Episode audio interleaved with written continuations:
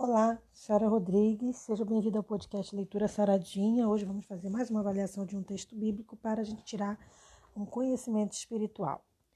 Você costuma enfrentar suas dificuldades sozinho ou você é o tipo de pessoa que sempre recorre para buscar a ajuda do Senhor quando passa por dificuldades? É sobre isso o nosso podcast de hoje. Vem comigo.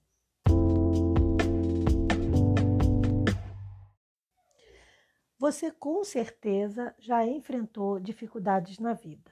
É muito difícil encontrar alguém que não tenha enfrentado pelo menos algum tipo de dificuldade. E se a gente olhar para o nosso contexto de nascimento, a dificuldade já começa ao nascer. Porque quando a gente nasce, o próprio parto em si já é problemático, já é uma questão difícil ali. E aí o médico normalmente dá um tapinha no bumbum do neném e aí depois vem as vacinas, e aí você toma aquela vacina do pezinho. Meu filho deu um choro horrível no dia que tomou a vacina. Então você já vê que a própria criança, ela já enfrenta as dificuldadezinhas da vida.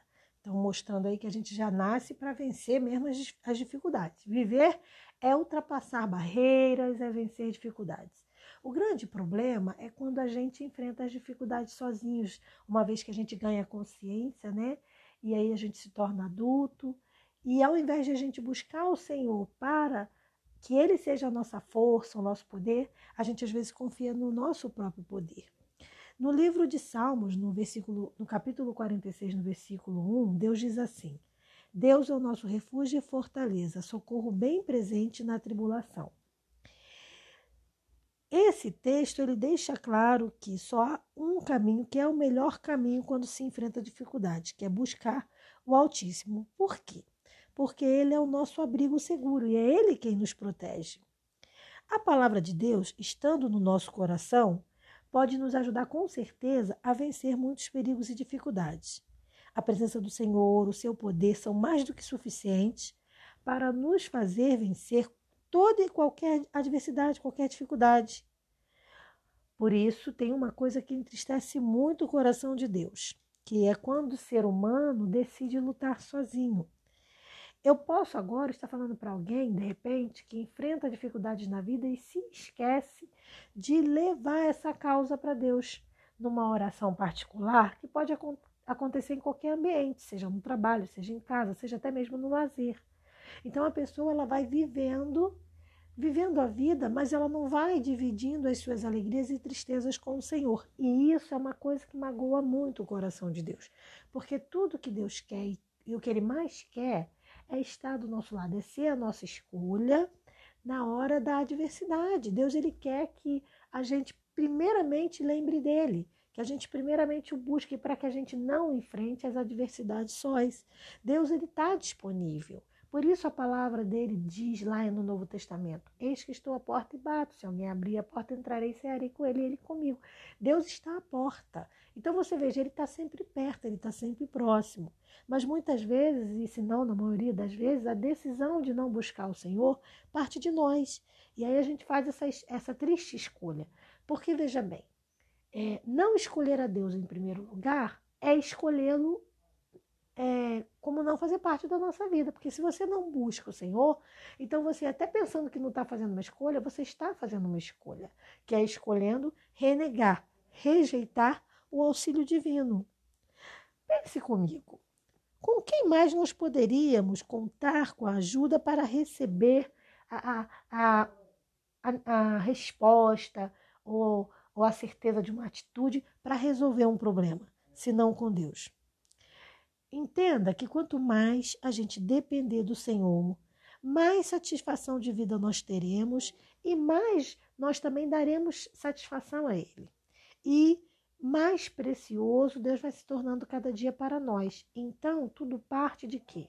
De um relacionamento. Por isso, sua maior preocupação como cristão tem que ser se relacionar com Deus, tá? Esse é o comportamento que vai de demonstrar a fé da pessoa que realmente acredita em Deus. Por isso, esse é o título do Salmo 46. É a fé perfeita que aquele que crê tem em Deus. Então, guarda isso para você. seja nos momentos de alegria ou de tristeza, seja nos momentos de, de lazer, de prazer ou de dificuldade, acostume-se, se treine a botar sempre Deus em primeiro lugar, a buscá-lo em primeiro lugar antes de qualquer outra pessoa. Ah, eu tenho que resolver um problema com o meu chefe. Antes de ir a teu chefe, vai a Deus, leva essa causa para o Senhor. Ah, eu tenho um problema para resolver judicial. Antes de chegar o dia da audiência, leva esse problema para o Senhor. Ah, eu tenho que resolver uma dívida, pagar uma dívida para uma empresa. Antes de você quitar essa dívida, leva o problema para o Senhor, porque Deus pode agir e fazer maravilhas. Então, antes de você fazer uma cirurgia, por exemplo, ou alguém da sua família fazer uma cirurgia, ore a Deus sobre aquela cirurgia para que Deus intervenha na mão daquele médico. Então a gente tem que treinar, colocar o Senhor em primeiro lugar na sua vida, na nossa vida, como Davi fez, né? Que é uma grande lição para gente, tá bom? Esse domingo, não sei na sua cidade, mas aqui na minha cidade está maravilhoso, tá um sol lindíssimo, Vai da praia, vai da piscina, vai da cachoeira, tá maravilhoso. Então, se você tiver com um dia maravilhoso igual eu tô aqui, aproveita. E se você tiver com um dia meio nubladinho também, não tem problema. Separa um dia para fazer coisas gostosas nesse domingo.